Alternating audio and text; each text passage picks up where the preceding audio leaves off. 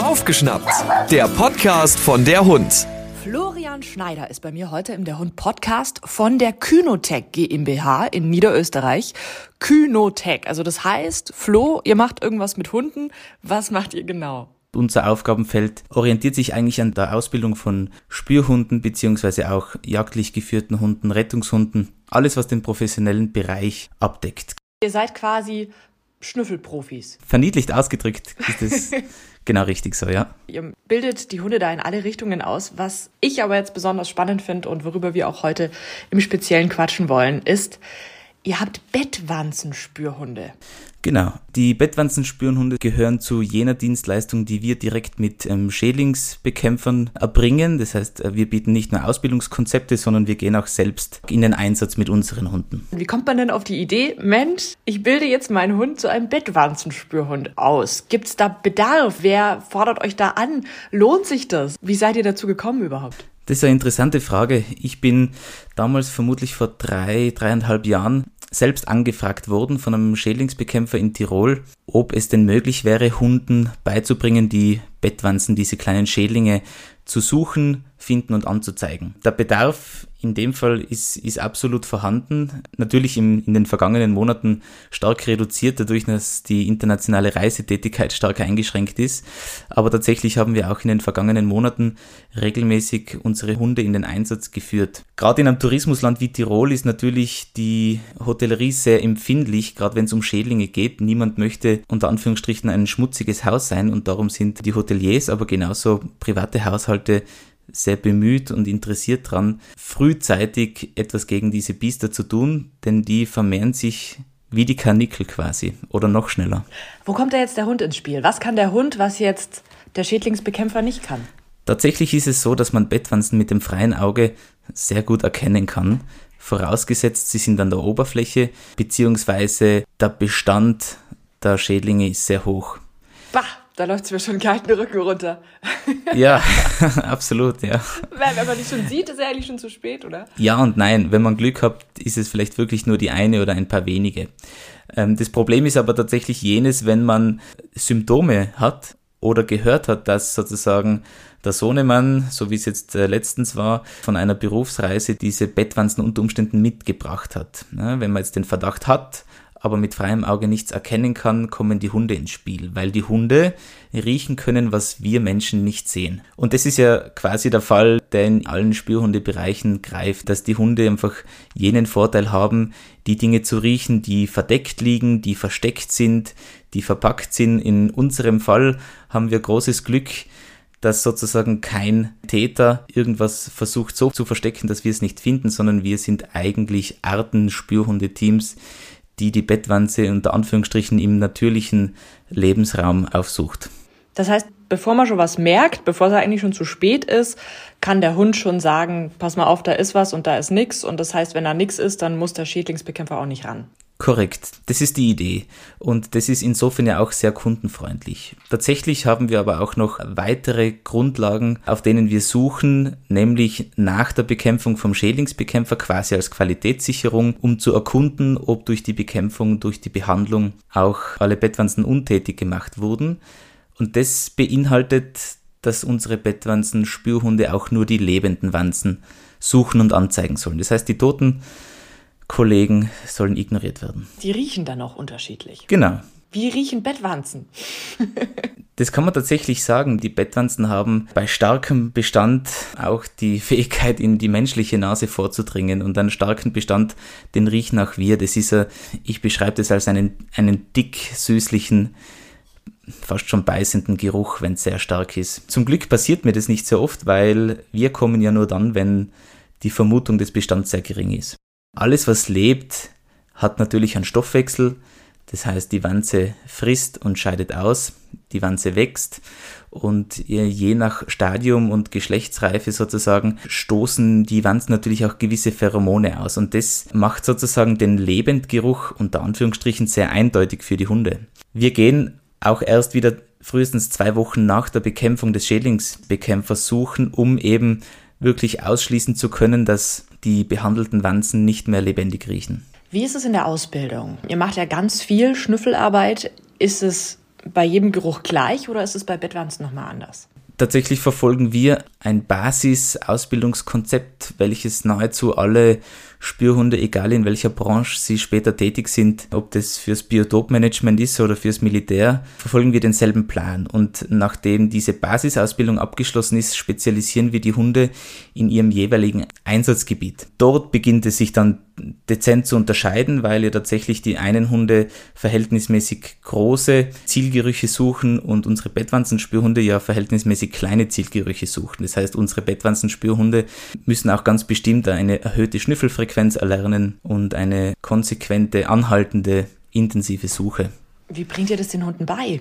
Ihm zu sagen, hey, pass mal auf, du musst jetzt hier häufiger schnüffeln als sonst. Wir arbeiten zum Beispiel mit dieser berühmten Ziegelwand, mit der Brickwall, an der wir sehr kleine Trainingsgerüche auslegen, um dem Hund sozusagen diese hohe Schnüffelfrequenz beizubringen. Wenn man sich jetzt überlegt, dass so eine Ziegelwand mit vier bis fünf Quadratmeter ich habe es tatsächlich noch nie gezählt, das ist jetzt eine reine Schätzung, 6000 Löcher hat und der Hund müsste tatsächlich in jedes Loch einmal die Nase dran halten, um den Zielgeruch zu erriechen, der ohnehin schon sehr klein ist, dann kann man sich vorstellen, dass die Hunde mit der Erwartungshaltung auf die Belohnung natürlich sehr intensiv arbeiten. Das heißt, unsere Hunde müssen natürlich in einer sehr hohen Motivationslage stehen, um diese Leistung auch so lange zu erbringen. Fangt ihr da schon von Anfang an an mit lebenden Bettwanzen zu arbeiten oder sind das erstmal noch andere Gerüche, die da erspürt werden? Das ist eine sehr gute Frage. Wir bereiten unsere Hunde mit einem Trainingsgeruch vor. Der Klassiker dabei, ohne jetzt irgendwie Werbung machen zu wollen, ist einfach der rote Kong, weil sich der sehr gut zerschneiden lässt, weil man den gut säubern kann. Das heißt, unsere Hunde sollen dann auch den sauberen Kong suchen, nicht nur den Kong, den gerade der Hundeführer versteckt hat.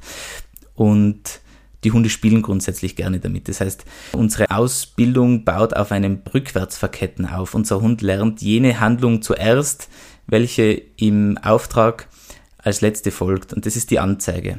Wenn die Anzeige erlernt wurde, bauen wir die kleinen Suchübungen auf, reduzieren die Kongmenge auf ein Minimum, gehen an die, an die Suchwand, an die Ziegelwand und alles weitere ist dann eigentlich verhältnismäßig einfach. Da habe ich gleich zwei Fragen. Zum einen so ein Gummikong, wonach riecht der dann? Ein bisschen nach Gummi oder? Nach Kong. Aber klar, es also. Aber es ist ein sehr geringer Duft, der da ausgestoßen wird, oder? Das ist schon schwierig. Ja, tatsächlich. Und das, das überrascht ähm, immer wieder, wenn wir Kong-Stückchen zerschneiden, die kleiner als ein halber Millimeter sind und von unseren Hunden auf den 5 Quadratmetern Ziegelwänden gefunden werden.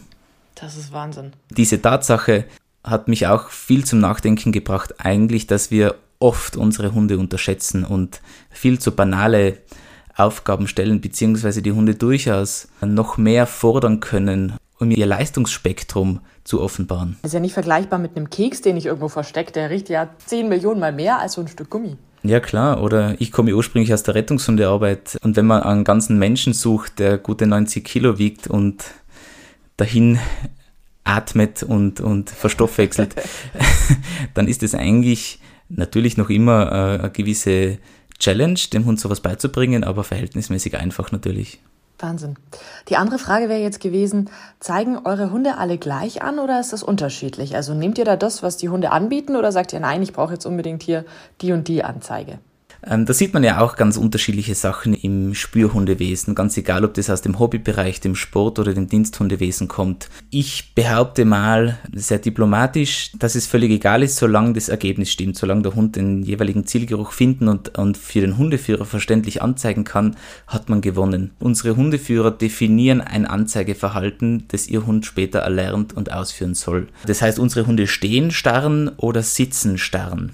Darauf basierend bauen wir die gesamte Ausbildung auf. Es ist für unsere Hunde wichtig, dass sie passiv anzeigen eben, dass sie nicht kratzen und versuchen einzudringen, weil natürlich unter Umständen das Möbelar sehr hochwertig und teuer ist und man, man möchte einfach mhm. äh, nichts kaputt machen, sonst spielt irgendwann unsere Versicherung nicht mehr mit.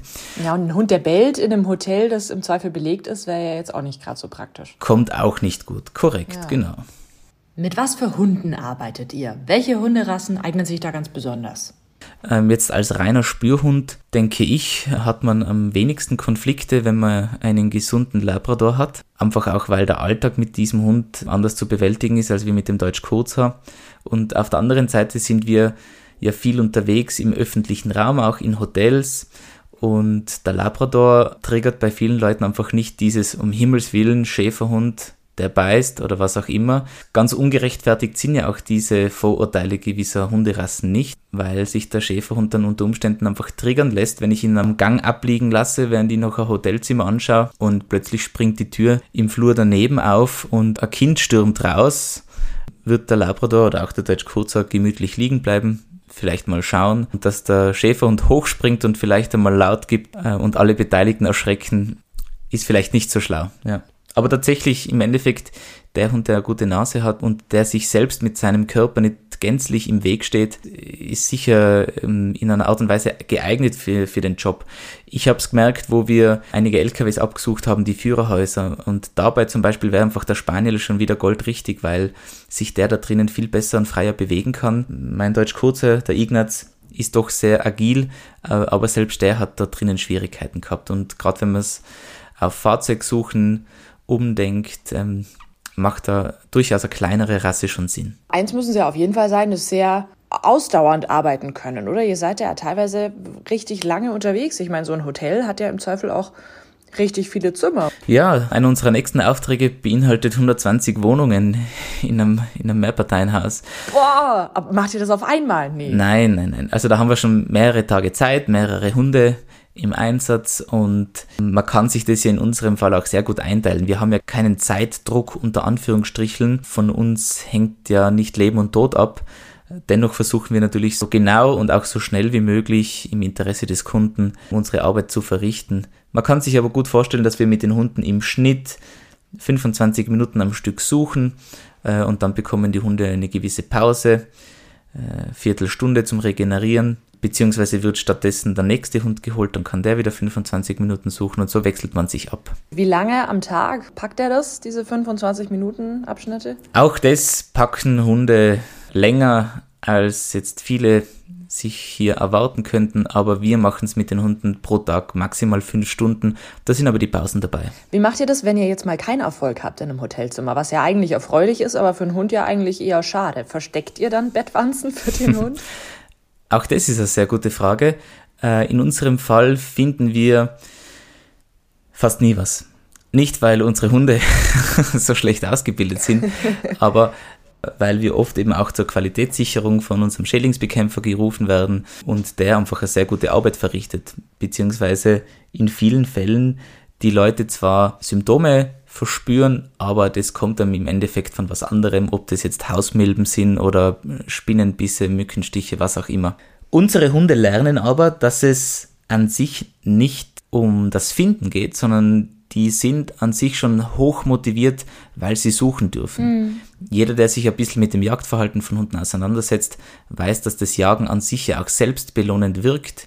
Und wenn man das jetzt im Training schlau bedenkt und regelmäßig verstärkt, dass auch die Suche allein eine Belohnung verspricht, dann haben die Hunde an sich dabei keine großen Probleme. Gibt es irgendein Erlebnis mit deinen Bettwanzenspürhunden, wo du sagst, Mensch, da werde ich mich ewig dran erinnern? Ja, das war eine der ersten großen Suchen. Auch das waren, soweit ich mich erinnern kann, circa 87 Doppel- und Dreibettzimmer sowie 20, 30 Holzlodges. Und es hat dort Befall gegeben. War in der Nebensaison sozusagen. Man hat nach der Saison diese Zimmer, wo es fixen Befall gegeben hat, bekämpft. Das haben wir als Hundeführer aber nicht gewusst, wo das war. Und unser Auftrag war, alles abzusuchen. Und in einer dieser Lodges, wo dann tatsächlich sich im Nachhinein herausgestellt hat, dass es schon Befall gewesen ist, haben unsere Hunde angezeigt. Und wenn man sich dann diese Holzwände näher angeschaut hat, hat man dort auch die Wanzen gesehen, die sich bewegt haben, wenn man sie anpustet. Die werden stimuliert durch das Kohlendioxid auch von unserer Atemluft. Dann wurde dort noch einmal behandelt und der Kunde war zufrieden. Aber das hat mir gut gefallen, dass die Hunde, ähm, das waren fünf Tage, die wir im Auftrag waren, anhaltend gesucht haben, keine Fehlanzeigen gehabt haben und tatsächlich dort angezeigt haben, wo dann auch wirklich Befall war. Klasse. Dann freut man sich doch irgendwie, wenn man dann was findet, oder? Absolut. Im Endeffekt ist das für uns natürlich die größte Bestätigung. Man darf nicht vergessen, man, man ist ja bis zum gewissen Grad immer beschränkt in dem, was einem zur Verfügung steht. Das heißt, wir haben zum einen die Trainingsgerüche, die wir natürlich auch sauber halten können, dass der Hund nicht auf unseren Geruch geht. Wir arbeiten natürlich auch mit der lebenden Bettwanze, aber auch die nimmt früher oder später unseren Geruch an, weil wir sie lagern, entweder im Trainingsraum oder oder zu Hause im Kühlschrank oder wo auch immer. Bah, und nicht wirklich. Ich nicht, aber ich habe das schon von Kollegen gehört, oh, weil, weil oh die, die Wanze sozusagen länger haltbar ist, wenn man sie kühlt. Nein. Ja, ja. Es ist unter Umständen ja nicht der Lebensmittelkühlschrank, sondern grundsätzlich ein Kühlschrank, wo man sie lagern kann. Okay, gut. Müsst ihr eigentlich aufpassen, dass ihr da nicht auch irgendwie, ja, einen, einen Befall habt plötzlich, dass ihr die Bettwanzen mit nach Hause bringt, dass die Hunde irgendwie da die im Fell haben, dass da irgendwas passiert? Könnte man annehmen und war auch initialer Befürchtung meinerseits, die aber der Schädlingsbekämpfer tatsächlich nichtig gesprochen hat, weil er selbst schon ewig lange im Einsatz ist und noch nie eine nach Hause geschleppt hat. Und wenn man sich überlegt, wann die Wanze sozusagen aktiv ist, dann ist es zu den Ruhezeiten der Menschen. Das heißt, die Wanze ist ja nicht klassisch nur im Bett, sondern ähm, rund um jede Möbelgegenstände, um das Bett, um Sofa, wo sich die Menschen länger aufhalten und das ist äh, in aller Regel über die Nacht der Fall. Und wenn wir tagsüber kommen, sind die Wanzen eigentlich verkrochen in ihren Nischen und machen gerade Mittagsschläfchen sozusagen ähm, und warten darauf, dass es wieder Nacht wird, dass, dass sie die nächste Mahlzeit zu sich nehmen können. Florian Schneider, vielen lieben Dank für diesen sehr, sehr spannenden Podcast. Wenn ich jetzt einen Hund habe, der vielleicht ein Jagdhund ist, der sehr gerne mit seiner Nase irgendwas macht, was würdest du solchen Hundehaltern raten, was sie mit ihren Hunden mal machen können, außer jetzt immer nur die ollen Leckerlis suchen lassen? Das ist ja für mich fast immer eine Beleidigung, wenn Hunde nur Leckerlis suchen dürfen. Tatsächlich ist äh, ein grundsätzlicher Start im Basistraining denkbar, dass der Hund einfach diesen Trainingsgeruch lernt zu suchen und anzuzeigen. Das, das Tolle daran ist, dass man das überall und immer trainieren kann. Ob das jetzt drinnen oder draußen ist, ob das zu Hause ist. Ähm, ich habe schon mein Fahrzeug abgesucht, als ich auf den Pannendienst gewartet habe. es geht einfach immer und überall. Man braucht nur den Hund und den Trainingsgeruch. Und wenn sich herausstellt, dass sich Hund und Mensch eignen für mehr, kann man sich ja tatsächlich schlau machen, ob es nicht eine Sparte gibt, in der man Fuß fassen könnte und dann wirklich ins Einsatzwesen, Auftragswesen übergleitet. Hast du Bedarf? Brauchst du Leute? Aktuell ist es sehr schwer. Ja. Äh, wir gehen aber davon aus, dass wir in naher Zukunft Verstärkung brauchen für unsere Bettwanzenspürhunde. Vielen lieben Dank, Flo. Ich sag danke. Hör mal wieder rein. Das war Baufgeschnappt, der Podcast von der Hund.